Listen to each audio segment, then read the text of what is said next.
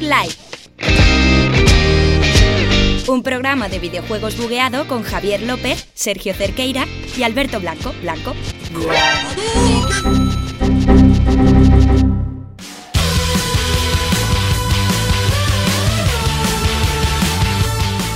Bienvenidos aquí a The Book Live, un programa más, número 30 desde la Universidad Europea, Villaviciosa de Odón, nuestro lugar de confort, nuestro rinconcito de radio, desde ese, ese lugar que nos encanta estar aquí sentados con Sergio Cerqueira, hola. Buenas tardes, Javier, ¿qué tal? Buenas tardes, eh, y Alberto Blanco, hola. ¿Yo qué? Eh, hola. Alberto el despistado blanco, que bueno, desde después de este programón de los Vengadores que hicimos, hemos vuelto con más videojuegos que nunca, con doble partida, casi triple partida, hablando un poco durante todo el programa, porque va a estar muy interesante. No entiendo lo de triple partida. De Borderlands, Days Gone y Dreams. A ver, Eso es a ver, triple partida. Vamos a partir de la base de que no has jugado a Borderlands, no puedes analizar Borderlands. Es como si lo hubiera jugado. Mejor que los que estaban jugando, que menudos muñones, Bueno, tío. intentaremos, eh, por el bien de nuestros oyentes, en la descripción de iVoox poner cuándo empieza Javi a hablar del Borderlands y cuándo es el final del programa para que lo podáis O para que escuchéis solo el Borderlands. Y luego hablaremos de Days Gone, el de los zombies. El de los zombies, también hablaremos de todas las noticias de la semana que son importantes. Está por ahí Sonic, están los Vengadores, el juego de los Vengadores que La sale. cumbia de los Vengadores. La cumbia de los Sonic, Vengadores. Sonic o Sony. Los Sonic, dos. Ah, Sonic. Es una mezcla un poco de los dos. Es Sonic. Y luego, si nos da tiempo, hablaremos un poquito de Dreams, que lo vamos dejando en el tintero. Y pues hoy o otro día hablaremos Es de que Dreams está en pre, en pre comprar, o sea, lo puedes comprar. En early access, claro, no que está ha en precompra, es early access. eso, que no ha salido, digo, todavía. temprano acceso. Pues lo mejor que podemos hacer es acceder tan pronto como sea posible a este programa número 30 de The Book Life.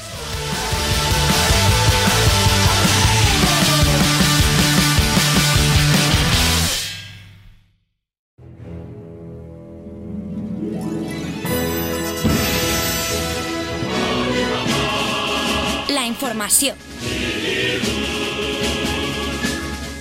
Ya estamos de vuelta, la información es, es que no, no tardamos nada, cada vez son más cortas las transiciones.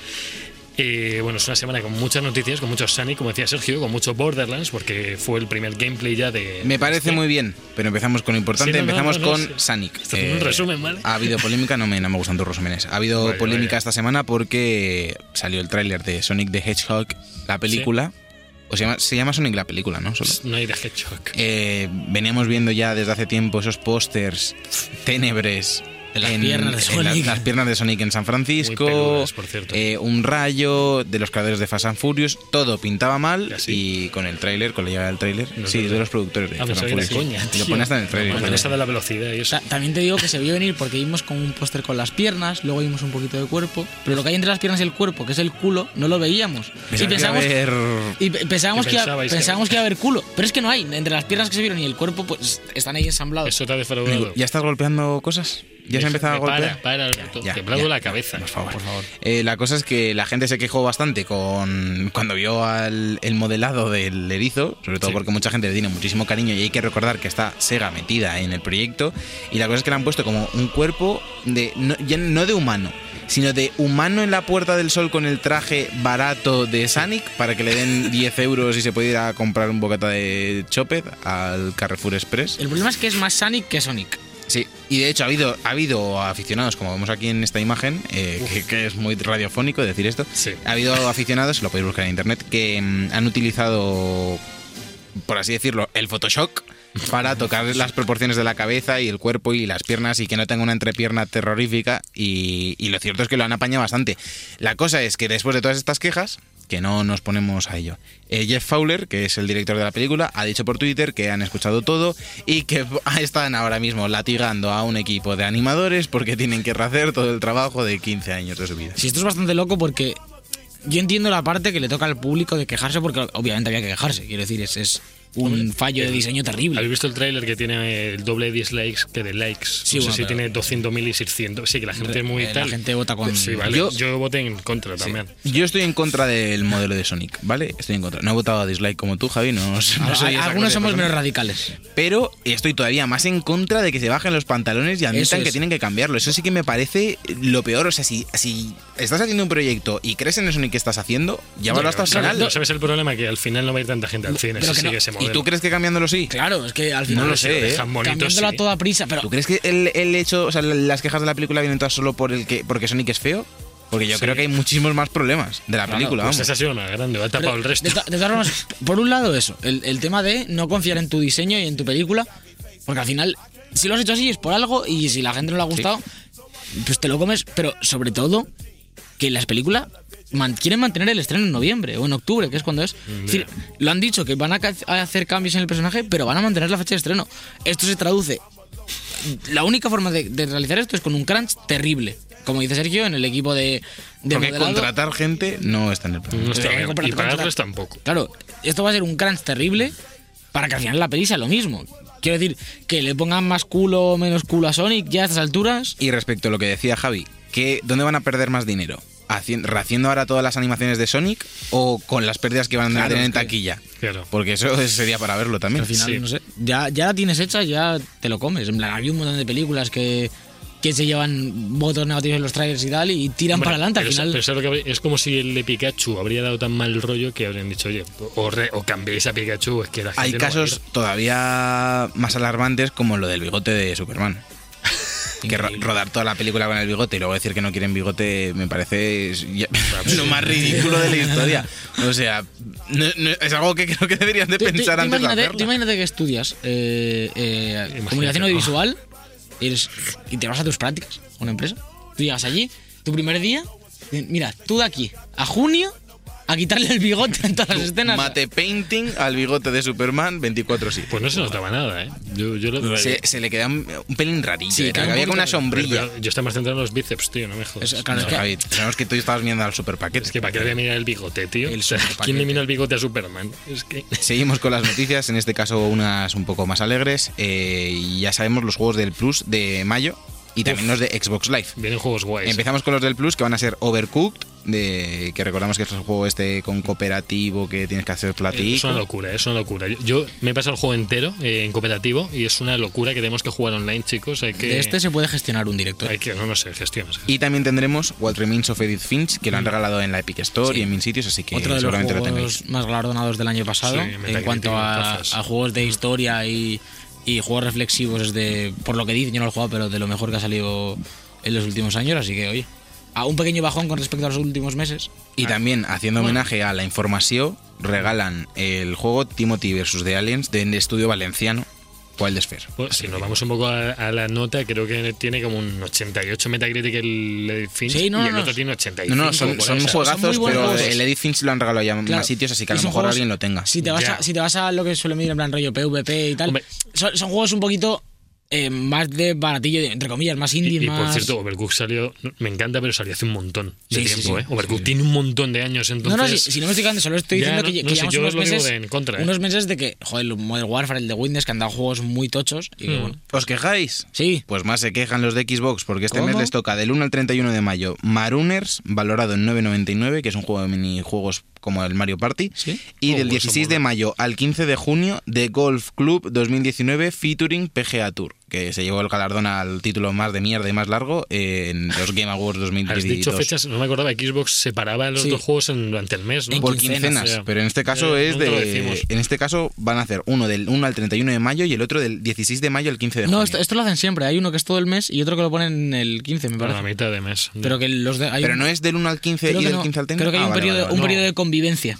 Sí, coinciden los Ok, dos. pues el de, por, por aclararlo, el de el de golf es de 2K Games, que bueno, pues, Sí. no estará Bien. mal si eres No, apasionado del es simulador de golf. Y luego en 360 también tendremos Air Defense Force Insect Armageddon Se lo han metido unos cuantos años ya. y Comic Jumper.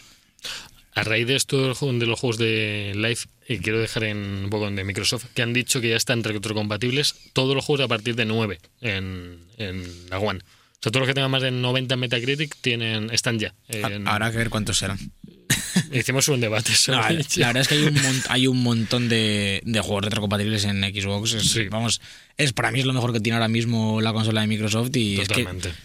a casi cualquier cosa que se te ocurra que te dé ganas jugar de la generación anterior la tienes. Mm. No está todo retrocompatible, pero si te pones a pensar rollo de juegos, joder, me apetece echarme un Black Ops, o me apetece echarme Sí. un Gears, o me apetece echarme un tal, todos esos que se te ocurren están. Luego si eres, pues, me apetece jugar al Chini Winnie 3 partido de 7, pues lo mismo todavía no está. Chini Winnie no, tío. Pero bueno, oye.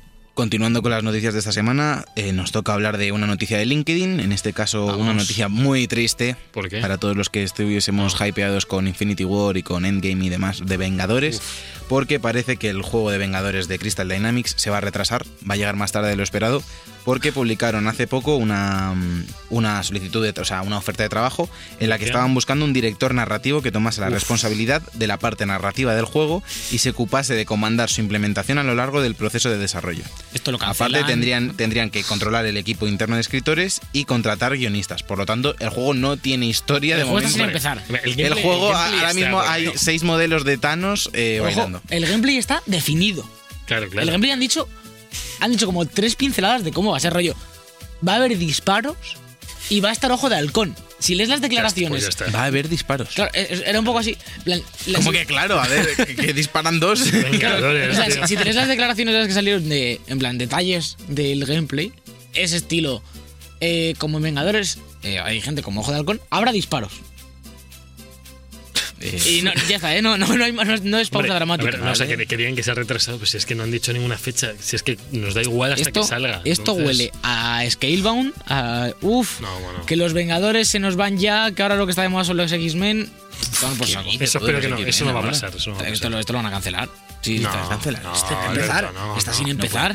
No, no, a ¿cómo mí me, me parece desastroso que en 11 años de películas de Claro. Marvel hayamos tenido Pero- Spider-Man. pero- fin. Pero que va a sacar el juego de los Vengadores en 2023. Joder, tío, sí, son los Vengadores. Que, tío, pero yo qué sé. Un poquito de cabeza. Llevas 11 años preparándote para. Tenía que haber salido este año ese juego. Sí, eso es cierto. Sí, así lo habría No petado. di- no digo la vez- juegón de marzo. Que hubiese sido. El único que ha aprovechado esto ha sido Fortnite, que saca un evento con los Sí, poderes bueno, y la... Ah, ya, bueno, Siguiente sí, noticia. No, no pero- quiero ni que lo menciones. ¿eh? Joder. Ojo, que luego tenemos polémica con la gente de Epic. Como Eso. cada semana, porque esa gente Con va de. Game, Epic, eh, bueno. Sí. Seguimos con Star Wars Jedi Fallen Order. Recordad, Star Wars Jedi, dos puntos, Fallen Order. No Star Wars, dos puntos, Fallen Jedi Order Jedi. 3. Estar dos puntos. Vale, yo voy a decir Jedi, porque ah, cuando hablo con mi padre dice Jedi y se me Jedi. Tío, que se decía Jedi. Antes se decía Esto Jedi, se tío. decía Jedi. Ya hubo debate y lo puede dejar la gente en los comments. Antes era Jedi y ahora es Jedi. Es que cuando, venía cuando yo era pequeño y me enseñaban Star Wars y me decían el regreso del Jedi. Y ya está. Eso Y era de lo- Jedi, tío, Eso también te lo decían cuando te enseñaban penes. Eh, los ancianos que se rodeaban, Alberto. Eh, recordamos Es- que Alberto fue criado por ancianos en una Sí. residencia en medio, del, en medio del Amazonas. Es verdad. Se le ve. La cosa es que la gente de Respawn va a mostrar el primer gameplay del título en la EA Play de. Electronic Arts en el E3 de 2019. ¿Qui- ¿Quién se lo iba a esperar esto? Por- Vaya, o sea, es de confirmamos lo inconfirmable. ¿Habéis visto el modelado del protagonista? ¿Sabéis quién es el prota? Un señor. No me acuerdo. No, un señor, no, es un Es un chaval. actor- es un actor famoso. es el que hace el Joker en Gotham. ¿Ah, sí? Es un actor muy bueno. Yo lo estoy en la cuarta temporada, ya se le ve relucir y mola muchísimo. Yo me alegro que le hayan cogido al chico. ¿eh? Esperábamos, esperábamos que se mostrase el gameplay, obviamente en el E3, porque si no, no hubiese tenido sentido. Y esperamos también con ansias eh, que nos muestran, porque no sabemos de momento qué tipo de combate, decían lo del Dark Souls y demás, así que Lo mejor en es que junio confirmamos todo. Se puede comprar ya el juego. O sea, no se ha visto ni gameplay, pero lo puedes comprar en la Store. Sí. Me hace un poco. Vale, lo habéis anunciado, pero no se ha visto nada y ya lo. yo y creo que pasa Esto yo para creo que pasa siempre. más Esto, ca- casos. esto cada vez que anuncian un juego rollo, ya, ya, ya. rollo nombre en llamas, en la mayoría de veces ya lo, ya lo puedes pre- precomprar. De las sofás todavía no se puede. Y, Bueno, Koji, y Koji Games tampoco se Oye, puede. es que el de Kojima todavía no está bueno, claro. en ahí tienes que sí te dejan. Es ¿eh? que la cosa es que eh, se deben de joder con la cosa. Tío, estoy diciendo todo el rato la cosa y no va a No, pedir que piensas los cuatro fantásticos, los cuatro fantásticos. Lo normal es que se puede Tienen que tener fecha. Eso es, cuando tiene fecha se puede precomprar casi siempre. La cosa es. No, no, no, ya no hay esas cosas. La La, cosa- la la cosa está que arde. Bueno, vamos a pasar de noticia, porque ahora viene una noticia que está bastante guay, pero tiene el mejor párrafo que yo he leído en la historia. que ahora, os lo voy a leer Párrafo. y a, y a ver quién lo puede des- descifrar esto, porque es que parece que Sergio y yo, desciframos. A Es ver. complicado, ¿eh? Bueno, Vamos, ven. La noticia es que eh, Blizzard ha anunciado de cierta manera que ya está trabajando en otro proyecto de Overwatch. Esto viene porque eh, el presidente de Blizzard, eh, Allen, eh, J. Allen Brack, eh, ha hablado sobre Overwatch y decía que es una franquicia muy destacada, que van a seguir trabajando en ella, que van a seguir sacando nuevos héroes, nuevos mapas y nuevas experiencias, pero que, que se van a centrar en otro trabajo que tienen entre manos del universo de Overwatch, que es, por las palabras de este hombre, eh, parece que va a ser otro juego. Pero ahora viene Juego de eh, cartas. la La definición, serie de animación. La, la definición de, de este proyecto. Atentos, cito textualmente. Este nuevo proyecto resulta particularmente interesante por dos motivos. Hasta aquí bien. Enuncia, que a ver, dos, dos puntos a partir de ahora. Sí. Eh, uno, que se usa inmediatamente después de hablar del juego existente, Eso no lo he pillado mucho. por lo que no parece que sea un simple añadido gratuito. Y dos, que no ilustra si hablamos de una secuela, spin-off, modo campaña, película o cualquier otra cosa. Eh, No ilustra. bueno, o de coches, quizás de coches. Serie de animación. De coches no han hecho todavía, de cartas tienen el Hearthstone. ¿Cómo van a hacer un juego de coches de Overwatch? O sea, imagínatelo, tío. 20, 30 personajes seleccionables, tío, cada uno con su propio coche. Y habilidades. ¿Qué coche se mete Reinhardt, tío? Pues uno grande, es un, tanque, Transformer, es un. Transformer, eh, es- es- él es el coche. Y el- Tracer en uno pequeñito así rápido. Yo qué sé. De la serie de animación, claramente. No, no lo va a Pues ser, pero ojalá hecho, fuese. o sea, si A ver, animación la van haciendo a trozos. a mí me ¿no? mola- Eso no es una serie de animación, tío. Esos son mini cortos para presentar a los personajes. A mí me molaría bastante, bastante que fuese como un juego más centrado en la historia, en plan, como otro género, digamos, más, quizá más De campaña. Sí, ojo. todo campaña, O rollo. sea, ojo, una- ojo no, de- ojo no, porque los eventos que hacen de mini campaña de capítulos son aburridetes. eh. Pero no, no, no. espero que no hagan tío, eso. una que campaña bien Claro, currada un juego, podría ca- estar un bien. juego modo historia de Overwatch. No, no un evento, que los eventos me la soplan. No, pero al final lo van juntando. que todo, sí, pero que un juego que sea sin multijugador en el universo. Juego de cero, que no sea un Sí, sí. DLC del Overwatch, sino un desarrollo nuevo en el universo Overwatch, sea shooter o sea, o rollo, a lo mejor incluso Shooter looter. Shooter looter. Shooter, Ostras, looter, shooter looter de. Overwatch me pierdo la vida, ¿eh? Pierdo la vida. Pues algo de ese estilo molaría.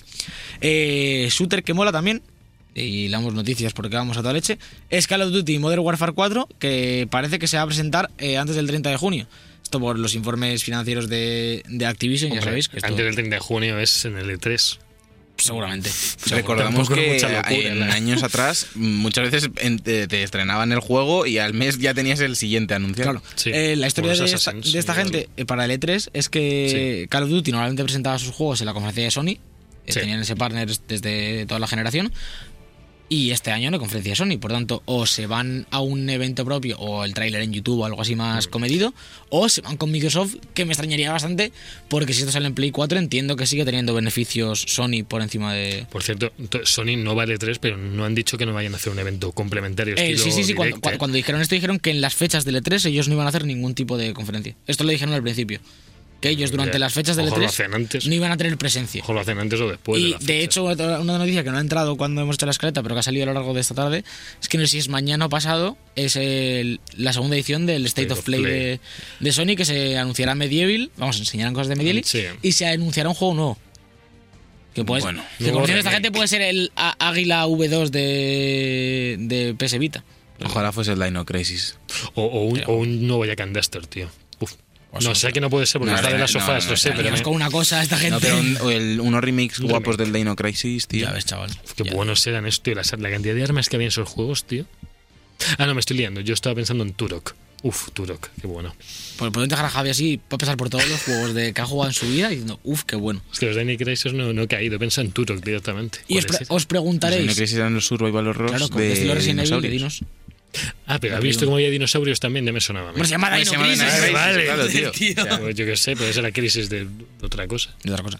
Eh, Vale. Os preguntaréis por qué sabemos que este, que este año toca eh, Modern Warfare 4 si nadie anuncia Modern Warfare 4. Ni idea. ¿Cómo lo sabes? ¿Recordáis aquella vez que unos señores famosos del furbo americano fueron a jugar Call of Duty hace poco Sí. y no podían decir nada? Es verdad. Pues dijeron. Pues el señor, el señor eh, Marcus Mariota, eh, quarterback de los, Tennessee, de los Tennessee Titans, Es un señor caracterizado por su gran inteligencia y Eh, A ver, ojo, ojo, eh, estereotipos no, eh, estereotipos no. estaba haciendo un Porque es negro ya pasa esto, tío. Eh, no, no, no, es. Pues negro. Yo qué sé. ¿Por qué tienes que venir siempre con, con los colorines? Eh, estaba jugando al Fortnite con el streamer Nick Mers y dijo: Tú, firmas uno- tú vas ahí, firmas unos NDAs, unos Sí. escritos, estás jugando streaming, a Estás jugando unas sustancias que te hacen pensar regular. Regular. Y dijo: ¿Sabes a qué jugaba hace poco? A Modern Warfare 4. Vaya.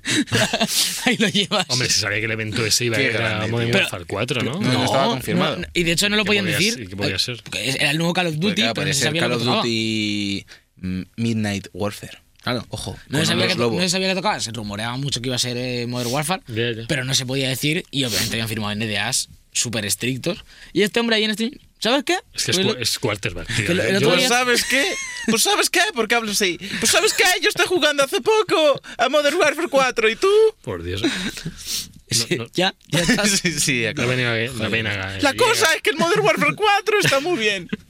¿Y qué más, Alberto, qué nos traes? Eh, vamos a hablar un poquito de, de Sony, porque aunque no vaya Un L3, poco más, aunque no vaya L3, ellos, ellos siguen metiendo tizoya. Bueno, hombre, no pasa nada. Y es que esta semana nos han desvelado las ventas totales de Play 2, Play 3, Play 4 y PS Vita. Todas a la vez. Oficiales todos a la vez. Me explota la cabeza. Eh, verás Play los 1 millones. vendió 102,5 millones de videoconsolas. ¿Unas de cuantas? Bidiones. Vídeo. Y 962 millones de de- videojuegos. o de Wongs, de estos De chinos. De Play Wongs. 2 eh, vendió 155 millones de videoconsolas, Nada 50, mal. 50 millones más que el anterior, Nada y 1.537 millones de juegos. Uf, PS- PSP, eh, 76,4 tío, millones. tío, PS2, 1537 millones. es la consola más vendida de la historia, ¿no? 1537 No, es millones de Wii. consolas. De Wii. juegos. No, No, no, es la Play Wii. 2. La Play 2, lo, si lo vimos, Sí, lo sí, pasó sí, el la otro Wii día por el grupo. estaba. Ah, Está por debajo, bastante ¿Sí? por debajo. Sí, sí, lo pasó. Vale, vale, vale. Es verdad, Play 2 la que Está por luego- encima Game Boy y DS. Play 3, p- eh, que quizás eh, por la época que hemos vivido nos parece la más relevante o la que más juegos tenía, digamos la generación más larga también, ¿no? Da un poco- Fue más relevante la Play 2, eh. yo, la- Yo viví más la Play 2 Muchos que la recordamos, Yo creo que fuera más relevante la Play 2 también. sí, hombre, Sí. se ve claramente, pero que muchos recordamos la Play 3 como una consola muy influyente, muy, muy tocha. Y vendió nada más 87,4 millones de consolas. Qué por- locura. Lo de Game Boy Color fue una locura. Game terrible, Boy y Game Boy Color. Sí, sí, ambas. Sí, bueno, pero. pff, Lo que decía, Play 3, Sí. eh, 87,4 millones de consolas por debajo de Play 1 ¿Y PSP y casi dicho? mil millones de juegos. Sí, eh, 76. con Nada cuatro. mal, PSP tampoco, eh, poquitas. 76 millones. Y luego eh, Play 4 hasta el momento eh, 96,8 millones de consolas. Todavía no ha superado a Play 1. Por Dios, PS Vita solo 16. Bueno, ellos tienen esos 16, chicos. Yo también. Vamos, choca ese puño. PS Vita, ¿dónde has visto tu PS Vita? Pero lo- lo- me parece increíble lo de Play 2, que sí, que vendió 150 millones, pero es que vendió mil. O sea, cada persona tenía mínimo 10 juegos por la estadística de Play 2. Bueno, y más, yo creo. Pff, madre mía, 1537 millones, De tío. juegos. De juegos. de- Sí, sí, sí, pero que es una barbaridad. Es la, es la tercera parte del planeta con juegos de Play 2, tío. Imagínatelo. Brutal. Unos cuantos, unos cuantos. ¿Y sigues todavía tú, Alberto? Puede ser, puede ser, Sí. sigo yo, yo puedo seguir Es aquí. que esta es tuya, Alberto, esta no es mía, no me pertenece. Un poquito de Sekiro, que cada semana From Software nos va soltando con Bueno, cuenta hombre, gotas. que está vivo el Sí, sí, Sekiro, está- tío, está a tope. Está vivo. Eh, va a salir un manga de Sekiro, parece ser, y va a ampliar la historia de, Uy, del uy, juego. uy, DLCs mediante manga, tío, esto ya es, es nuevo. ¿eh? Esto se publicará el 27 de mayo en varios territorios. ¿Qué, Y- ter- qué territorios? No pues sabemos, ¿no? eh, Vale. no lo pone varios territorios. Y está bastante. Yo estoy viendo ahora mismo unas imágenes que está bastante guapo. Te sale aquí el Ishin. Y parece que esto va a ser de cuando el Ishin era joven. Un señor que en el juego es un poco, un poco viejoles. Pues Aquí más joven, his, his young age. Sus tiempos mozos. Cuando era un vengador. me gusta. El Avenger. Y ya está. Yo ahora sí que ya. Ahora me toca, Puede ser. estoy yendo. Esta, esta esta es buena. Estoy esta es buena. llegando. Te toca una buena. Bueno, es que los creadores de Rocket League pasan a formar parte de Epic Games, ya lo, lo han dicho. Eh, no sé si, espérate, porque tengo que leer de lejos, porque, bueno. eh, Porque una, vez más Javier viene sin preparar.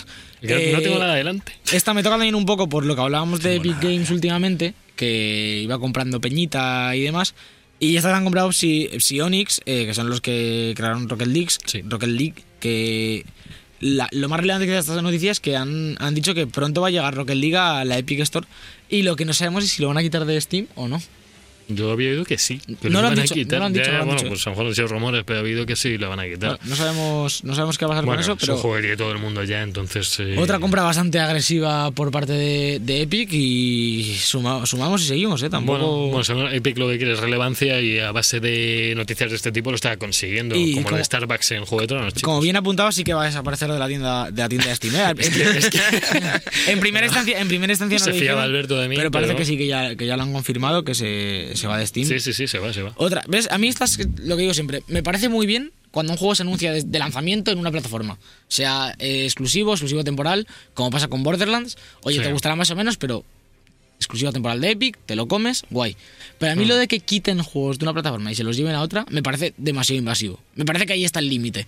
Que me parece Mm, ya. guay que, que puedas eh, tener una estrategia más agresiva o menos, Pues o que... Si tú lo tienes, te lo quedas, ¿no? Claro. Sí, sí, sí. Vale, Sí, vale, pero, hombre. pero que aún así, Joder, podía- lo que, por ejemplo, si yo ahora lo tengo y tú no, y cuando lo, lo- te lo quieres comprar para jugar conmigo en Steam, ya no puedes. Cuando esto. Pero compartiendo cuenta en Steam puedes jugar a lo que A la tengas, vez no, ¿no? a la vez nunca. Eh, compartir No. cuenta en Steam solo puede estar uno conectado. Es Vaya si- si- ñordo. Lo siento. lo- es que en Play 4 no es, Es- así. eh, claro, pero es que Play 4 no es una forma oficial. Play- es, la, es la forma de recuperación de tus juegos. Es, es un segundo sistema por si lo tienes en el pueblo y tal. Steam es un modo de compartir cuenta familiar. Rollo es, para el hogar. En plan, eh, se llama Steam eh, Family. eh, fam- Family Steam. Y se llama, creo que es Steam en el hogar, no sé qué. Y es rollo para tener varios ordenadores en casa o cosas así y jugar en la misma cuenta. Me gusta más la familia Nintendo, tío. o sea, mola mucho más. somos 10 un- personas ahí, tío, a tope. Vaya, Has pues sumado dos, que será que les dejas tú la suya de vez en cuando y juegan en tu cuenta. Porque. puede ser, puede ser. Pero eso, que, que se llevan Bueno, Rocket League. que es muy agresivo, nos lo- nos Alberto. lo quitan. Alberto está cabreado, pero bueno, es que. estas noticias no, no hace falta ni que te las abra, ¿no? Bueno, Tú a ver, mira, Además- como me intenté boicotear Borderlands, os dejo sin programa. Todo el mundo puede ver la Liga Nacional de Rocket League, la SL Masters de Rocket League, que está el Barça, está el Español, está el Villarreal, todos los jueves a las 6 en Movistar Esports y en los Twitch de SL Spain. Buena- buenas, buenas, buenas No- no sé noticias para los no sé seguidores de. Movistar Plus. Venga, suelta- suelta tiene la chapa. Javier. No hay ninguna chapa. Es que ya sabemos que Randy Pitchford iba a hacer un, un, ¿Un evento? gameplay, un evento gameplay del Borderlands. Había invitado a youtubers influencers muy importantes. Sí. O sea, que el tío, un montón de gente. Esto es un evento sabía- enorme en Los Ángeles. Estaba el Rubius, estaba Vegeta, toda esta gente que. Aparte, bueno, aparte, obviamente, de toda la prensa internacional. Sí, había- no, era, un evento, claro, era un evento ya. mixto, prensa. Claro, pero los que lo jugaron además también eran, o sea, no era solo prensa, eran también influencers que les viene bien. A mí lo que esto me indica un poco es que ¿Qué, qué tipo de evento es que es el primer gameplay y tú ya invitas a gente para que hablen de él, del juego? A ver, Entonces, eh, sabe- saben mínimo que les va a salir bien. O sea, saben que lo que van a llevar ahí está Esto bien hecho y no hay cagadas. Es- Está claro que es un evento eh, en parte arriesgado, porque, claro, claro. porque sí que es sí. verdad. Pero, porque, porque si hay un fallo lo va a ver medio mundo. pero esto Entonces, no es tan innovador porque esto lo hace, por No. ejemplo, EA lo hace en KD3. El Battlefield, por ejemplo, en KD3 se juega en directo. sí, bueno, ya. A mí- a- obviamente estoy de acuerdo que es la mejor forma de enseñar un juego. Claro, pero que si de verdad sabes que el juego lo llevas bien, dices, Claro, está- probarlo los que más, que venga la prensa, que Sí. lo analice. Vais a- creo que tuvieron eh, tres horas para jugarlo. eh, Sí, cada eh, esto, mira, esto fue, porque lo estuve viendo el otro día bien para, para poder traerlo. Eran Sí. dos días de evento en Los Ángeles, Sí, en una zona vi. muy grande, Mm. que además te daban alcohol desde las 8 de la mañana, una Toma locura bastante loca. Eh, el primer día fue la. Me parece que fue la, pre- la- la presentación, que era un- una, un- una conferencia, Sí. eh, una, creo que fue una horita pues, eh, abierta, la, la prensa estaba allí, pero también Sí. se retransmitió en Twitch y demás. Y ese mismo día, toda la gente que estuvo allí pudo jugar esas dos, tres horas de gameplay Sí. que, que estaba abierto para ellos sin grabar y luego al día siguiente les dejaron, digamos, volver a jugar el- el mismo trozo, Hmm. Pero en streaming. Lo que, los- lo que escuché mucho en la prensa es que decían que ellos ya habían visto la presentación varias veces porque habían hecho la misma presentación. ella- ellas- ellos la vieron dos veces, porque Claro. creo que fue el rollo, el primer día se la pusieron a puerta Sí. cerrada Mm. y el segundo día fue cuando la retransmitieron, que también la vieron otra vez. Pero eso, me parece bastante inteligente, y ahora ya le das caña a los Sí, detalles, sí, bueno, lo me parece, visto me parece muy, muy inteligente el Ah, dejar jugar a puerta cerrada todo el gameplay y Sí. luego retransmitirlo, porque así, sí, porque pasa mucho en estos eventos, que además son, normalmente no son tres horas, son rollo 20 minutos, media mucho hora, menos. sí. o una hora incluso, pero que les sueltan directamente con el mando y muchos, por muy buenos que seas jugando, cuando tú pillas un juego y más en un PC que no es tuyo, Mm. Claro. que no sabes cómo está configurado, X, eh, te tiras como 10 minutos para, y lo vemos en los streamings de E3 y tal, como 10 minutos de toquetear sin tal. Con, lo que, con haberle dejado jugar el juego el día anterior, el mismo Claro. gameplay, ya el. Por ejemplo, yo lo vi de Eurogamer y cuando se metió al streaming, enseguida estaba enseñando qué clases había nuevas, Sí. a quién se iba a elegir. En cuanto empezó el gameplay, estaba jugando, no, no hubo un, un periodo de adaptación. Así que me parece bastante inteligente el tema Yo de. estuve viendo el de Eurogamer, estuve viendo el, cuando ya lo habían subido. Me Sí. gustó mucho cómo hablaron de él, porque era gente que sabía de qué estaba hablando. Es que estuve siguiendo en directo a 3 de juegos y no vuelvo a seguir en directo a 3 de juegos. Lo ¿Por qué juego. aprovechas el podcast para meter caña no, no, a todo no, el no estoy mundo? metiendo caña. Toda la- subjetivamente, objetivamente, mm, me pareció que el que lo jugó no había jugado ni a, mi- a la mitad de los Borderlands. Entonces. ¿Cuál es la eh, mitad de tres? Oh, ¿Nueve y Dios medio? mío. Bueno, el caso es que eso, fueron tres horas que pudieron jugar tanto youtuber como prensa. Eh, hicieron muy bien la primera hora que estaba Randy Pitchford con uno de los directores del juego también, no sé quién era el otro, no, no, no, no me acuerdo el nombre. No El, sé. eh, Randy Pitchford Estaba no, con no- otro, no es director, el... el otro es el director del juego. Randy pues Pitchford queda, queda como el eh, relegado al puesto de productor, me parece. Cabeza de Eh, sí, digamos Sí, vamos, cabeza de mete ideas, Y ahora eh, esta, esta nueva persona, que ahora os busco cómo, cómo Es se que no llama, el nombre. eh, es el director del juego. El director funcional y, y- Es que al final Randy tapa todo. O sea, el otro sea el director, pero ves que el que habla es y el que parece que cuenta todo. visible, pero Claro. entiendo que si el otro es el director, el que toma las decisiones no, es Randy ya. Ya, bueno, Es decir, imagino. tendrá mucho que decir, pero si ha relegado el puesto de director, lo ha relegado. La primera hora. Primera hora que estaba Randy con el director de verdad de, de aquí de, del este de Gearbox. Scott Kester se llama el director de Borderlands 3. Pues mira, de este no, no sabía yo el nombre. No, Scott es Kester. Art, art director. Bueno, voy a seguir, Bueno, voy a seguir igual, investiga. Tuvimos una primera hora en la que nos metieron ya en el principio del juego. O sea, el, el, el gameplay empezaba es como si empezaras el juego del principio. A mí no me gustó mucho que hicieran eso porque me habría gustado ver el principio del juego por mí mismo. Me habría gustado que lo hubieran cogido por ahí en cualquier sitio. La cosa es que han metido muchas mecánicas nuevas que ya hemos visto en videojuegos de, de, de primera persona. Han metido un poco de parkour. En los anteriores Borderlands era muy ortopédico el saltar, Sí. el subirte, el no te podías deslizar y lo pedía a gritos el juego Claro, deslizarte. Pero es que también pensamos que Borderlands 2, que es el último número, es de 2012. Es de hace siete que- años. es que ya. hace un huevo de tiempo. Ha envejecido muy bien, ¿eh? yo lo estoy Sí, jugando sí. ahora. Nosotros Y- lo hemos empezado hace poco y la verdad es que se siente guay. Sí. Pero sí que, se de nota- menos eso. sí que se- lo que decían los streamers sobre todo, Hmm. y la prensa es que en donde se nota el cambio, Hmm. eh, pues se ve muy guay el juego, 4K. Sí, sí, no, se ve muy bien. ¿eh? Pero lo que se nota es en el movimiento y en el disparo. De hecho, Sí. yo- el de eh, Semper, el de Eurogamer, decía un- que a mí me parece bastante loco y Mm. bastante positivo, que era una mezcla entre el gunplay de Destiny, Sí. que es de los mejores que hay Sí. en los últimos años, y el movimiento de un juego de ID Software, Mm. Doom y demás. Que si esto es cierto, eh, pepinazo. Se- el gameplay se ve muy frenético, se ve que puedes, no tienes las mismas cosas que en Doom o en los Rage que están haciendo, que están copiando un poquito ese estilo, pero es que se ve muy frenético, que, que puedes hacer cualquier cosa así que se te pase por la cabeza, de ir corriendo y tal, de saltar rápido, saltar por encima, tirar un bidón con la mano, explotarlo. Hay mucho elemento interactivo en el mapa que puedes destruir o que puedes usar para, yo, por ejemplo, hay agua, la puedes electrocutar, que eso es muy, muy valioso, que no- o hay aceite, lo puedes prender de fuego, cosas muy típicas, pero que no estaban, bueno, no estaban de esta forma. En los anteriores Borderlands eran pues contenedores radiactivos, contenedores explosivos, contenedores de fuego y poco más. Pero es que en este gameplay, yo solo viéndolo se veía mucho mejor, se sentía mejor lo que era al disparar, veías que las armas tenían su retroceso, que dependiendo del arma que disparara se, se oía una cosa, se oía otra. Habían dicho, que habían dicho hace poco que había 7500 registros sonoros en el Borderlands 3. Sí. Que había, que en el anterior, no sé si hubo 300 en el 2, y se nota. Hay armas que, una escopeta y un algo que suenan muy parecido. Yo en este estuve escuchando las armas por mi tema un poco de técnico de sonido, escuchar eh, si de verdad se diferenciaba, es que no tenía nada que ver. De desde una pistola lanzando cohetes, una pistola eh, disparando normal, eh, una, una cosa que empieza a botar por todos lados, las, las armas con piernas, que a mí me dejó fascinado. Ya en Borderlands 2 tuvo bastante variedad respecto al 1, pero es que el 3 respecto al 2 ha dado un giro de 360 terrible. De que casi todas las ¿De armas. 60 o de 180? Bueno, vale. Bueno, a ver, pero- Se, se da 360 se queda pero, donde está. pero que tampoco- 360 pasando cosas alrededor de esos 360. eso no Reco- vale. re- pasando el brazo, ¿no? Recogiendo todo lo que pilla Claro. alrededor. Pues Lo de Battleborn. De Waterfall. Battleborn, eh, lo decían ellos luego por ahí en la noticia que decían que, que- que sentían una energía que les ha transferido Battleborn. Hay una noticia que, que han hablado de esto. Sí, se llama la energía del fracaso, se llama.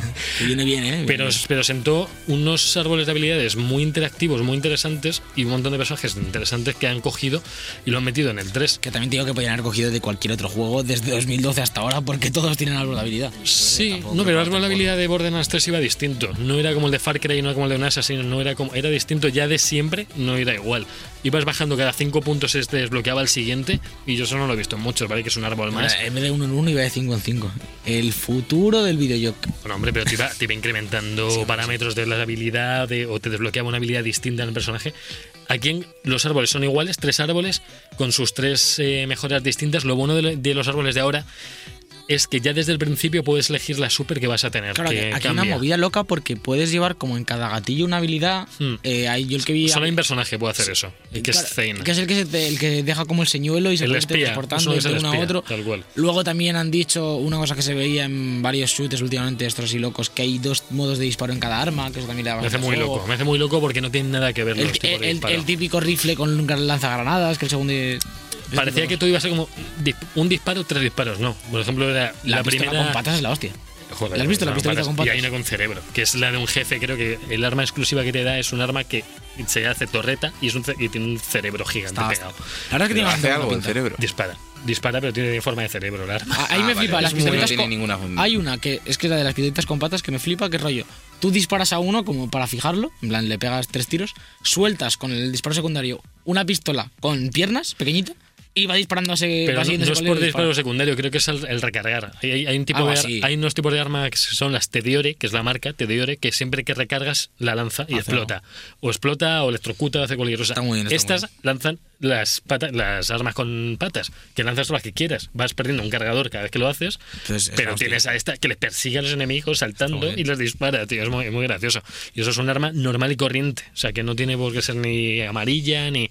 Ha metido, creo que había un, no sé, un lanzacohetes que lanzaba hamburguesas, un rifle de asalto que lanzaba hamburguesas con queso. El lanzamburguesas. Espero que se llamen lanzamburguesas como en el humor amarillo. Esperemos. Ya en el 2, no, no lo habéis visto en el pre-sequel, hay armas muy locas, hay armas de exclusivas de jefes que son con luteo muy, muy locas. Tenemos que avanzar en esto, Sergio, porque yo solo encuentro pistolas y aquí se me promete que después hay armas locas Sí, y sí. yo solo tengo pistolas que no sé usar. De mierda. De mierda, de mierda además. Pistolas solo. Bueno. Pistolas. Y luego, una de las cosas que hablé con bueno, lo hemos hablado fuera de podcast, que es que han conseguido hacer un cooperativo simétrico con, in- eh, indis- eh, sin distinguir nivel. Que por ejemplo tú estás jugando a nivel 5, tu partida, vas por el principio del juego y tienes a uno que, que lleva 80 horas jugadas y dice, oye tío, te ayudo. No, no, joder, que, me- que- que te vas a ir reventando a los bichos, que se me hace pesado, que no voy a hacer yo nada. Aquí nivela. No, Nivela. te nivela, te nivela directamente el que tiene nivel 80, o sea, nivel 50, lo que sea, sus 80 horas, ve a los enemigos a su nivel y el otro ve a los enemigos a su nivel. Entonces, aunque disparéis los dos al mismo Digamos que enemigo. te hace una media de nivel en claro, la partida. No, no, no, no, no te hace media nivel, te lo ves a tu propio nivel. Si estás a nivel Al final 10, es lo ves es al 10 y si lo ves a... pero que es lo- al final No, no, no es que, no es que se pongan al 40 y pico todos los enemigos. No. O sea, si uno es 80 y otro es Claro. 5 no se ponen al 40 y pico. Ya, sino ya, que ya. eh, tú vas a hacer el daño que le harías a un enemigo eso, de nivel que, 5 pero- y... pero que lo que haces es, Claro. digamos, nivelar el daño, de, subir el daño de uno y bajar el daño de otro en la partida. Porque Pues- si, si, tú, si los enemigos de uno estuviesen al 80 y los del otro al 2, Sí, yo, pero a, no los una- yo a, tu- media. a tus enemigos no les haría daño. Pero haces el daño proporcional. Es decir, No, lo- lo no que es haces- Pero es un daño proporcional, no es una Claro, media. si lo no, no, es una- pero vez. que, que lo que haces es bajar el nivel de uno y subir el de otro para que más o menos estéis Si al la mismo disparáis a la nivel. vez al mismo el daño claro. en función Claro, del claro, nivel. del nivel. Si le- Es un poco lo que hace de Division 2, más o menos. De Division 2 lo que Bueno, hace es sube a uno al nivel del otro o baja al otro al nivel del uno, que al final es lo mismo. Hace- los dos hacen el mismo daño a los enemigos. Exactamente esto. Mm, Ya. Es Pero los dos ganan puntos de Sí. experiencia y todo. Sí, sí, sí. Claro, la experiencia proporcional al nivel que estás, porque Claro. vas consiguiendo más o menos según. De, de Division 2 hace exactamente lo mismo y lo hace bastante bien. Yo estuve jugando con un colega que le sacó 20 niveles. Bueno, Y es que en The. Division 1 lo hicieron fatal. En Division 1 no podías jugar con nadie que tuviera más nivel. Yo estaba a nivel 15 y tenía un colega en el 30 y, y me salían a mí a su nivel. Que es lo más intrusivo que he visto en un juego, de cómo que me salen al nivel del que se mete. Para que yo no pueda farmear o yo que sé, experiencia. Un poco una decisión de sentido común, pero que Hoy parece que es- no siempre se Y toma. no ha estado, y no ha estado en, en casi ningún cooperativo. La que es de menos sentido común es la de los micropagos, que le preguntaron a Ah, Randy ya. Pitchfork. Y al principio estaba en plan de. No, es que los micropagos. Y luego ya rectificó y dijo: Bueno, si a la gente le mola el juego, habrá que, habrá que darles contenido, ¿no? Habrá que. Y vamos que sí. Realmente ya iba a ser temporada anunciado con sus DLCs y dicen que va a haber muchísimo un game que les preguntaron, no sé si fue del, creo el Eurogamer, le, le preguntaron, oye, ¿cuál es la cuál es el punto positivo que habéis visto en la competencia y lo habéis cogido para vuestro juego? En hecho, el endgame. El endgame es en lo que no habíamos, hace siete años, no había ese concepto de Destiny, de, oye, ¿qué hacemos después de jugar en Destiny? Bueno, eh, y lo han cogido para Borderlands. Entonces me, me parece muy interesante que es un juego con muchísimo contenido, que le van a meter más contenido. Yo espero que haya eventos, que haya ra- raids, va a haber ya confirmadas. En los DLCs también habrá. Y bueno, si quieren meter microtransacciones de comprarte tonterías cosméticas, que tienen siempre ha habido trajes y caras que te puedes ir cambiando y nunca de pago. Y que hagan lo que quieran. A mí eso me da absolutamente Sí. igual. No te van a meter un arma de, con micropagos, No, lo eso, dudo. eso ya no, eso ya no se lleva. Que Randy y la prensa se peleen por a ver quién ha dicho tal, pero. ah, So- sobre todo lo que han dicho y lo dijo el director del juego y, y al final es lo que quiere la gente es que Borderlands 3 va a ser un juego bastante conservador, sí. es decir, que no busca innovar dentro de la saga, pero Hmm. que ha mejorado todos los aspectos basándose Sí. en todos los juegos que mejoraron al suyo, la redundancia. Ellos sacaron el primero y luego les han pasado obviamente por la derecha, por todos lados, porque han salido un montón de Porque juegos. no han sacado más. Claro, tampoco, han salido un montón de juegos y se ha vuelto uno de los géneros más productivos de estos últimos años. Y Borderlands 3 lo que va a hacer es coger todo eso, Hmm. mejorarlo probablemente y sacar un Borderlands. No van a hacer una locura de cambiar mil cosas y que no sepa. No, va a ser Borderlands 2 con todas las mejoras. Decían los de Eurogamer que, que gráficamente ellos esperaban que no iba a haber tanto salto porque es el cel shading tal, que parece que no se ve. Sí, pero dicen se ve que se ve muy se ve bien, pelotas. que sobre todo en partículas, en explosiones, en fuego, que lo han aprovechado muchísimo y vamos, eso. Luego hay gente que se preocupa en es que ese charco no mueve las ondas y tal, que lo vi por ahí en un comentario que digo, "Mira, iros a jugar a otra cosa. ¿Sabes dónde no puede haber muchas partículas ni mucho fuego? Porque va a 3 qué? FPS en Days Gone. ¿Tres? 3. Bueno, con todo esto nos vamos a Days Gone. Claro. Cada semana en YouTube, el mejor contenido del programa. Como el segundo disco de los DVDs, pero mal.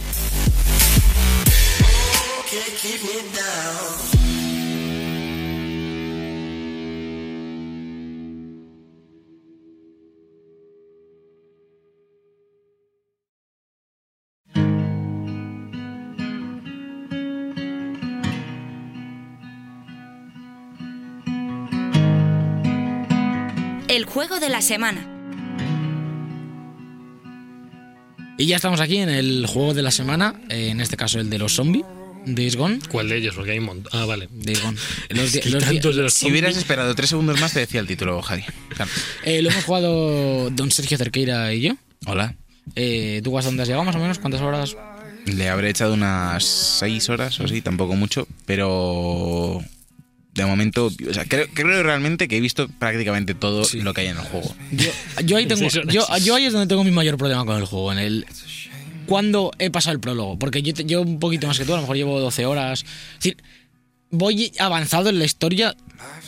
A ver, hay un mon- lo decíamos la semana pasada que hay como un montón de historias paralelas, digamos, eh, te vas al listado de historias con porcentajes y tienes como 10 una para la novia, otra para los eh, saqueadores que vas persiguiendo, otra para el campamento. Como que hay varias historias paralelas y, y tú las completas en, digamos, un poco en el orden que quieres. Que tampoco es muy así por lo que yo llevo, porque no se te desbloquean demasiadas misiones a la vez.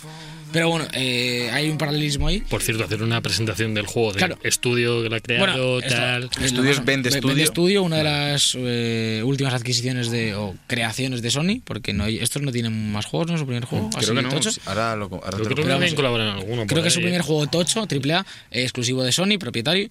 Eh, encarnamos a Deacon St. John, eh, un motero que en un, en un mundo post-apocalíptico lleno de zombies, que bueno, en ningún momento los llaman zombies, los llaman siempre eh, abominaciones. O sea, si lo jugáis en castellano, tendréis a Batman pateando Claudio Serrano, zombies. Entonces, la, la interpretación es increíble. eh, sí, de que Claudio Serrano. dicen que ayuda mucho al personaje. Es, es brutal, es buenísimo.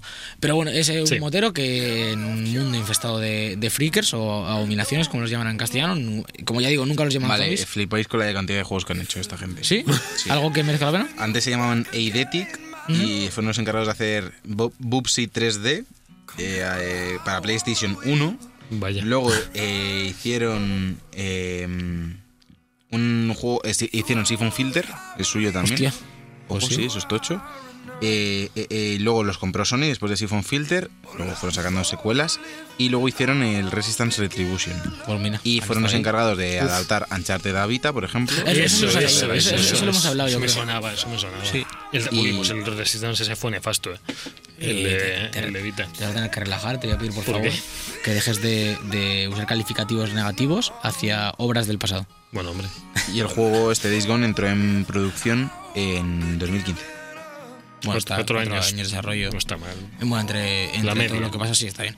Eh, bueno, lo que decía, somos este Sí. motero en este mundo postapocalíptico en el que al principio del juego perdemos a nuestra esposa y entonces es un poco un... el- Pero la perdemos, dices, de vista. De que se va al está- bosque y no vuelve. Se muere. Se sube sube, a un un helicóptero, y ese helicóptero y helicóptero se estrella. Hasta- Vaya. Ese helicóptero al principio, vamos, creo que se estrella por lo que te van contando al principio de cómo, el, cómo la echa de menos, cómo la... Es- Va, Se va a entender que está muerta la mujer y ¿Se luego... estrella el helicóptero? Ese- sí, pero ese ya te lo cuentan. Una, una cosa, No me eso, acordaba que sí. eso, eso es muy soy leyenda.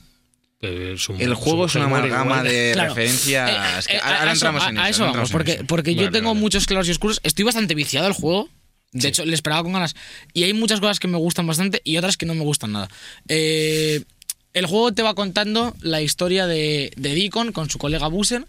Tienen una serie de problemas al principio y entonces desencadena ahí una historia que tampoco me voy a meter mucho.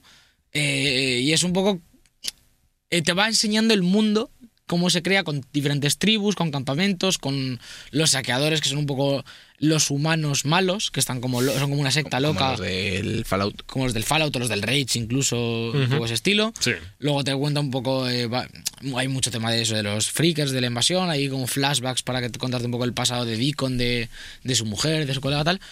Eh, vamos a quitarnos si queréis la historia de medio, porque al final es lo más polémico del juego y es lo que decía Sergio, es que es una amalgama de referencias y de tópicos que te cuenta algo, porque te cuenta algo y... A mí, a mí me parece que tiene tantas referencias y no habla de nada. O sea, tiene como Sons of Anarchy, Sí. está claro que es como un- a un pibe que ha visto Last of Us y dice, vamos, a Pero- un mundo pero- abierto de rollo Last of Us con Sons of Anarchy.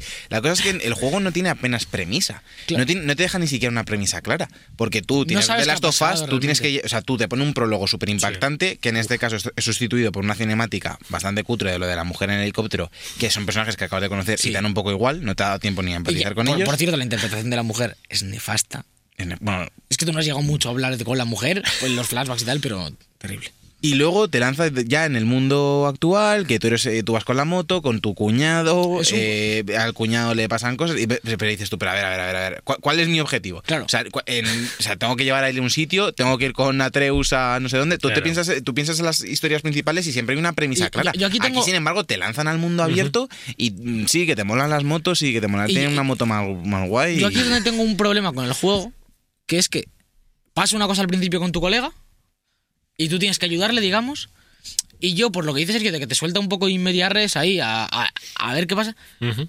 yo, diré- yo pensaba, porque además hablan todo el rato de eh, cuando arreglemos esto, nos vamos al norte, nos vamos al norte, nos vamos. Entonces, yo me piensa, y todavía más o menos lo pienso, que esto te lo quitas de en medio y te vas al norte y hay más mapa. Y ahí es como. empie- Yo pensaba que ahí empezaba el juego, pero es que llevo como 12 horas de juego y no me ha queda, empezado. todavía me Pero es- queda. Has ido al norte. No, Ah. es que todavía no he acabado con lo del colega. ¿Sabes? Todavía está como al Eh, principio, me- digamos. Me parece mejor O sea, ¿El premisa. colega está herido? Sí, sí, sí, el colega todavía está herido. Madre mía, chaval. Es que, claro, eso es lo que yo pensaba, que, que esto te lo quitabas como rápido, te lo usaban para presentarte cosas y tira, no. Parece que esto es lo que hay y luego supongo que habrá un El poco... juego más narrativamente ver, es. Tiene un desarrollo, sí. tiene un desarrollo lento, muy lento. No, no, lento. Es que O sea, es no nulo. avanza. No, Claro, es, no es es que sea lento, es que es nulo. Y aparte, ahora entramos a hablar más de eso, pero me parece que la parte jugable no llega a compensar, que no está mal, Mm. no llega a compensar lo deficiente que es la parte narrativa. Yo- yo soy- Porque luego tienes eh, las. Hay como bases, que son como Sí. estaciones médicas y de central, que la mecánica jugable es subirte a los sitios, a, o sea, a la zona, cortar altavoces, Sí. encontra- encontrar todos los altavoces, cortarlos encontrar un eh, encontrar gasolina, llenar un generador, o sea, es buscar. Buscar Sí, una zona, buscar, busca ya. cosas. Ya. Es un mundo abierto, a, a nivel jugable es, eh, no innova. Es decir, Ya. tiene cosas... Yo creo que tiene ideas muy buenas, porque son muchas... Yo todo el rato cuando estoy jugando pienso, joder, esto como mola, pero qué poco desarrollado está. Porque, por ejemplo, lo de la moto mola mucho, en plan de que el concepto de tienes que ir buscando gasolina, sé conservador con la moto, porque yo me quedo tirado una vez y lo pasas mal porque me quedé, me quedé tirado. No, no, te quedas tirado en medio del campo, tienes que empujarla, en plan, no, claro, no puedes arrancar, tienes que empujarla. Si vas cuesta abajo, guay, pero si no, Pero Y- ¿tú, tú no crees que hubiese sido mejor que la gasolina te durase más y que pusieran menos gasolina? a eso voy. Siempre, casi siempre que te quedas tirado o a punto, encuentras un bidón. Es decir, luego tienes gasolineras que son como puntos mm, como seguros que llegas y rellenas gratis el depósito entero, pero es que tú te- vas con el depósito al 2% y ves tres coches delante como puntos de aglomeración de cosas, de que va a haber cosas, Sí. y en el 90% de casos hay un bidón de gasolina. Por lo tanto, es, al final, esa tensión que parece que crea al principio, enseguida se la carga eh, poniéndote demasiado que En plan, que sea un trámite de paro la moto, me bajo, busco un bidón que sé que va a estar y relleno. Y esto le pasa también con el crafteo. Tiene un sistema. Por además, el juego te lo plantea siempre como que estás falto de recursos, que es un mundo un poco de las tofas, es el mundo sí. apocalíptico, que tienes que hacerte las vendas, que tienes que hacerte los cócteles molotov, que tienes que... Bueno, es que no quiero comparar con de las, de las sofás, pero es que con mucho menos espacio te hacen sentir mucho más indefenso. Y, y sin Claro, ser el mundo abierto. Claro, pero, pero por eso, porque No es- Days Gone al principio sí que parece que, joder, voy a ir siempre justo de vendas, eh, me, me voy a guardar cada bala, me voy a guardar tal.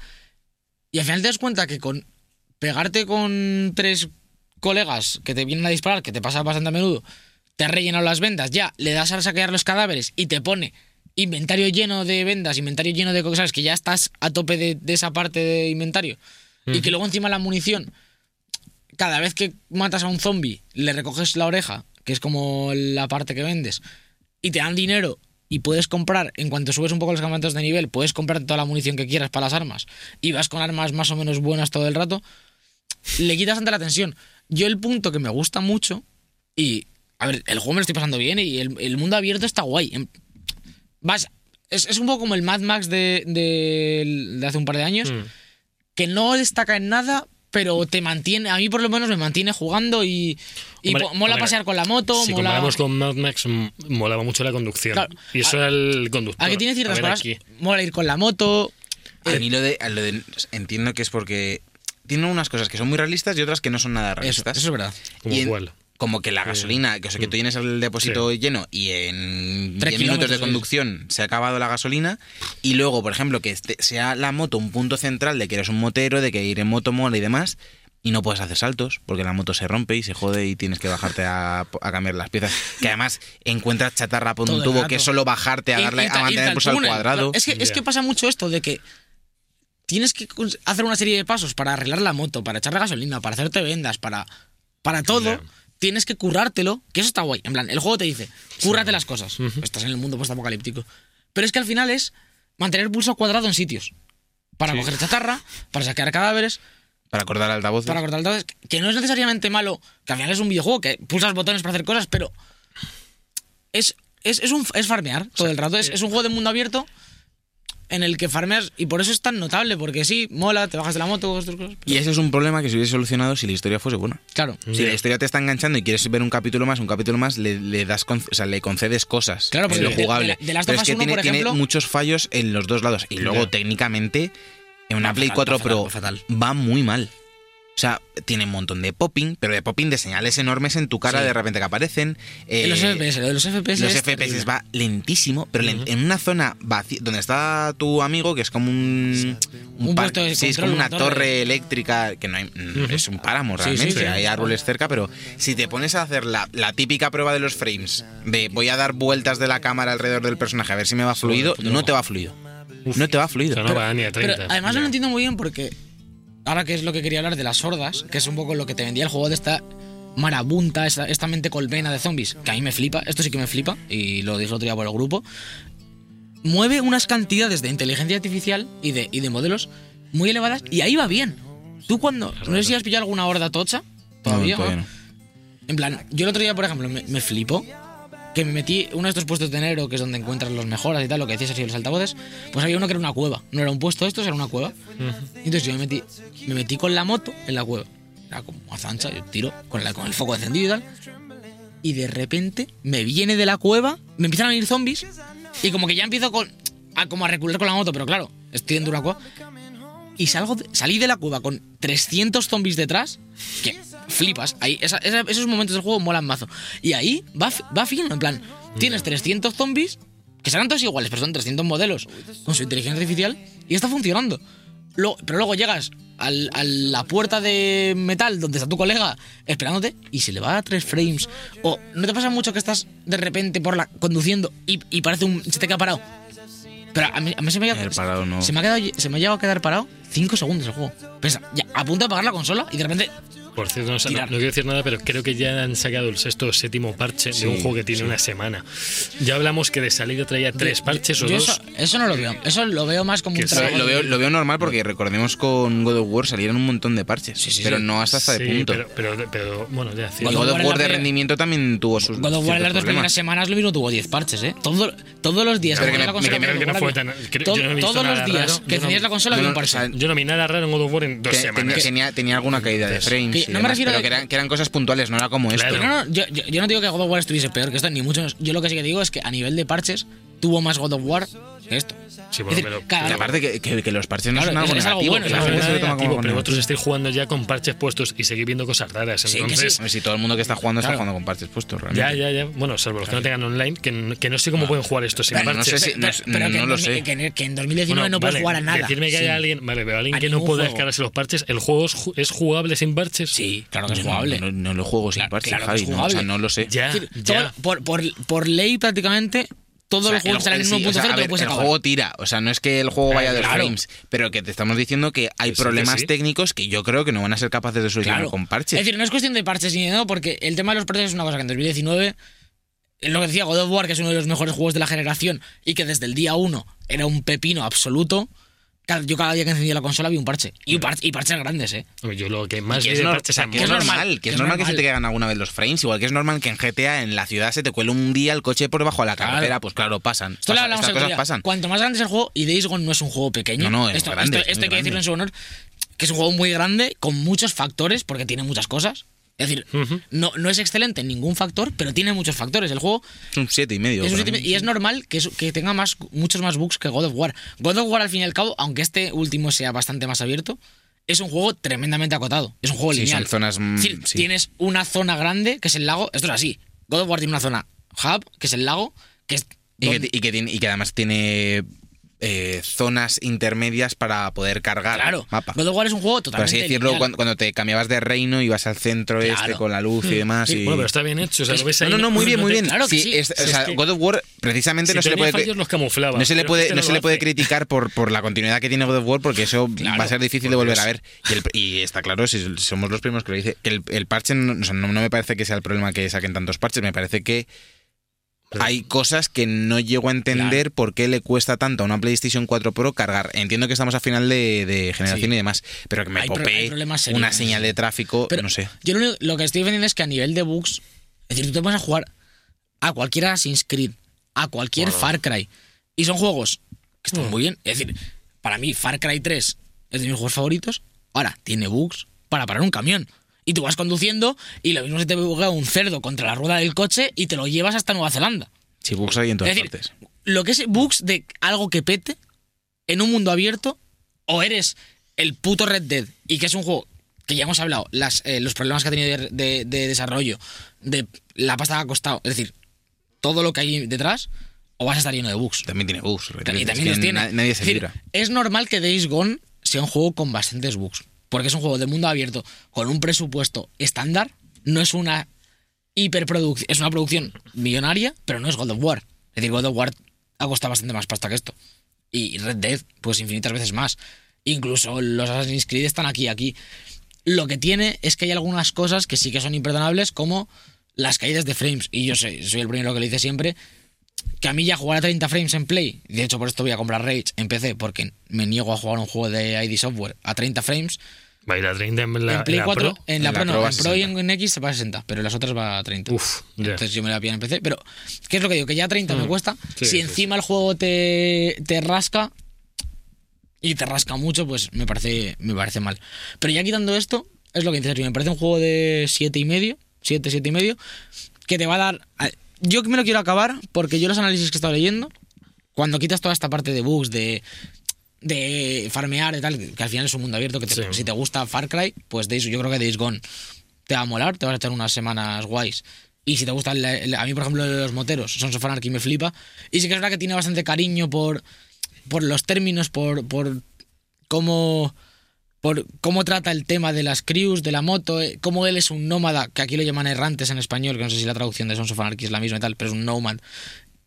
Y cómo, cómo hace referencias a, a que él no está en ninguna tribu realmente, los nómadas están como entre unas y otras, cómo pierde la noción del tiempo y solo se centra en la moto, no tiene tanto contacto con humanos. Está muy bien esa parte. Entonces, a mí por ese lado me gana. Pero sí que es verdad que en ningún lado peta, pero he leído que tirando para el final del juego, a nivel argumental y a nivel jugable, va ganando. Entonces lo que te digo, que yo quiero seguir jugando y de momento, eso, me lo estoy pasando bien. Tampoco me esperaba de Days Gone que Deacon St. John fuese el personaje de mi vida y que estuviese enganchado como un El- loco. el, porque doblaje de Claudio está muy bien. está muy bien. eso me gusta mucho. De hecho, queda hasta mal de lo bien que está.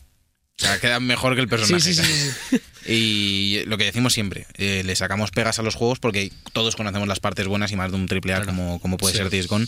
Así que esas son las cosillas que le hemos visto Yo- malas. yo la sinceramente- cosa es que La- para mí es un juego que, que si te gustan los mundo abierto, te va a gustar. Por cierto, el- la moto es como el eje central. eh, se le suben las habilidades a la moto, no al No, personaje. a los dos, a los A los dos. dos. Tienes, ¿También un árbol de- personaje? tienes un árbol de habilidades del Sí. personaje muy básico y yo creo que cumple, tampoco Sí. hay que matarse. Vale. Que subes un nivel y entonces pues tienes tres eh, supervivencia, disparos y, y- la control de la moto tienes para hacer derrapes y Sí. demás también puedes subirlo. Y tú vas Mm. subiendo ahí tus puntos de eso, pues eh, eh, ganas más resistencia al hacer una eliminación, no sé qué, y luego compras piezas para la moto, Mm. que además yo hasta donde voy ahora he desbloqueado un tercer campamento. Al principio tienes como dos, bastante pronto, que depende de a quién le vendas cosas, eh, en ciertas misiones a quién le des X objetos, tal, Mm.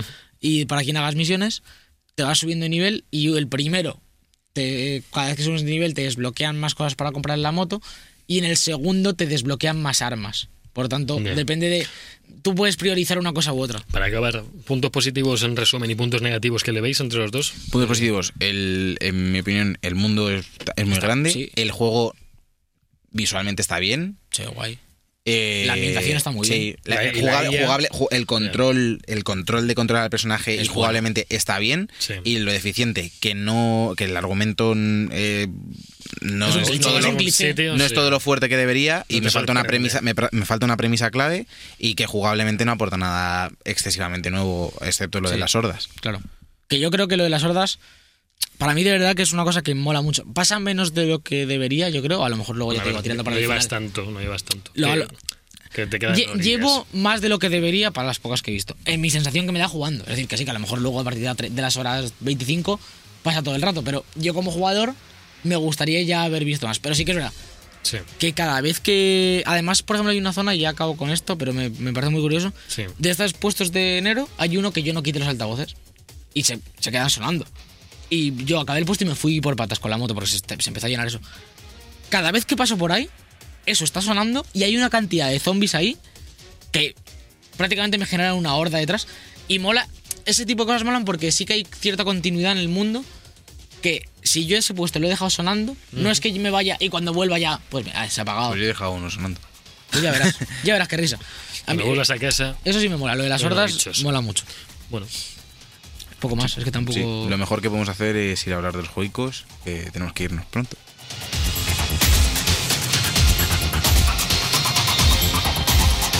Los jueguicos.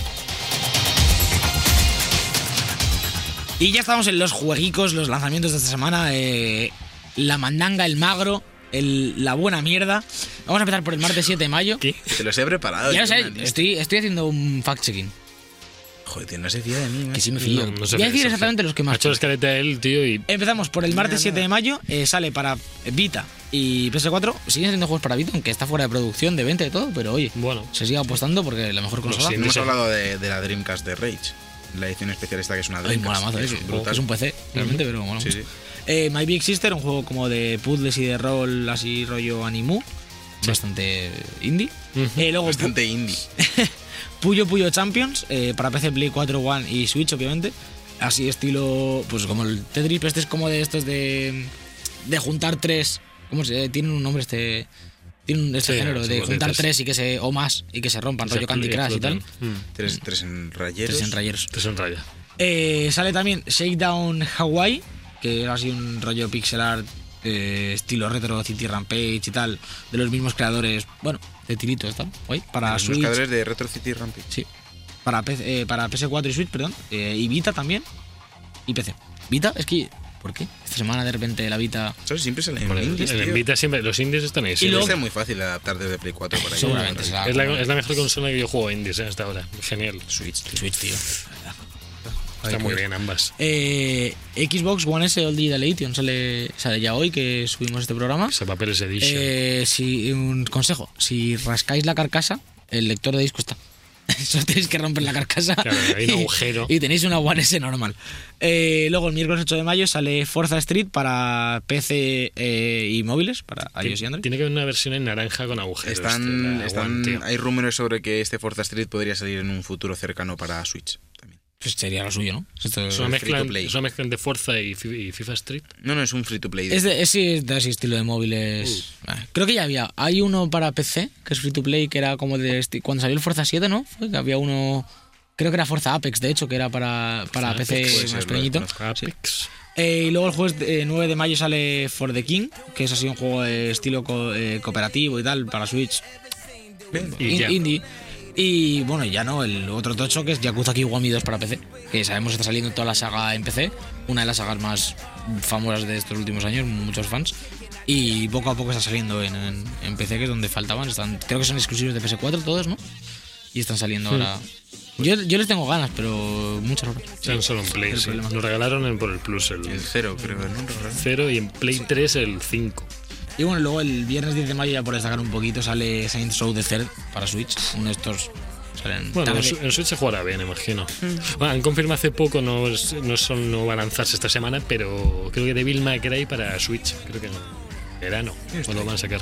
No sé si era el uno solo o la collection, pero. El Forza Motorsport 6 Apex, en una versión del 6 más pequeñita, gratis para la Microsoft Store. Como una palabra Apex a la gente. ¿Qué significa? Eh, ¿Tiene significa, etimología? significa Randy Pitchfork es el mejor mago de la historia. Es el mejor, tío. No hizo truco. Te, No hizo, hace- te hace aparecer los micropagos y no te das ni cuenta. ¿Dónde estaban? ¿Aquí o aquí? Aquí están. no hizo truco de magia. tío. No lo hizo. Vamos a despedir el programa número 30 de The Bug Live. Decidido.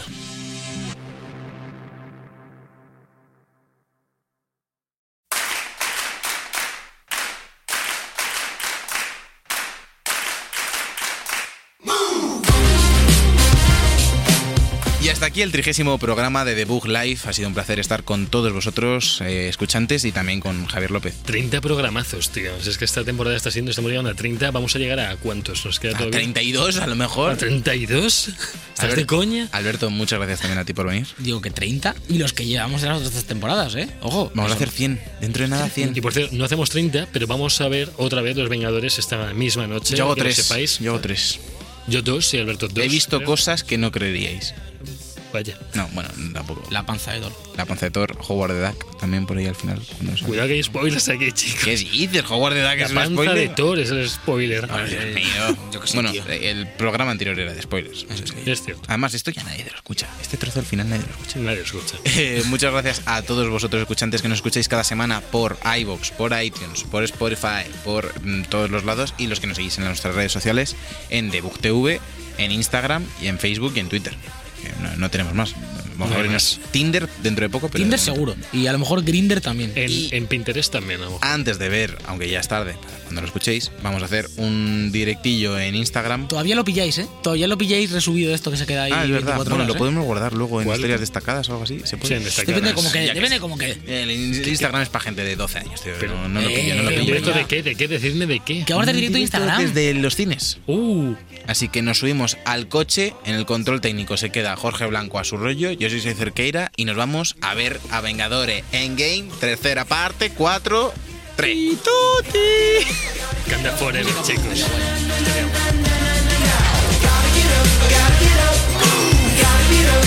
The Book Live, un programa de videojuegos bugueado con Javier López, Sergio Cerqueira y Alberto Blanco.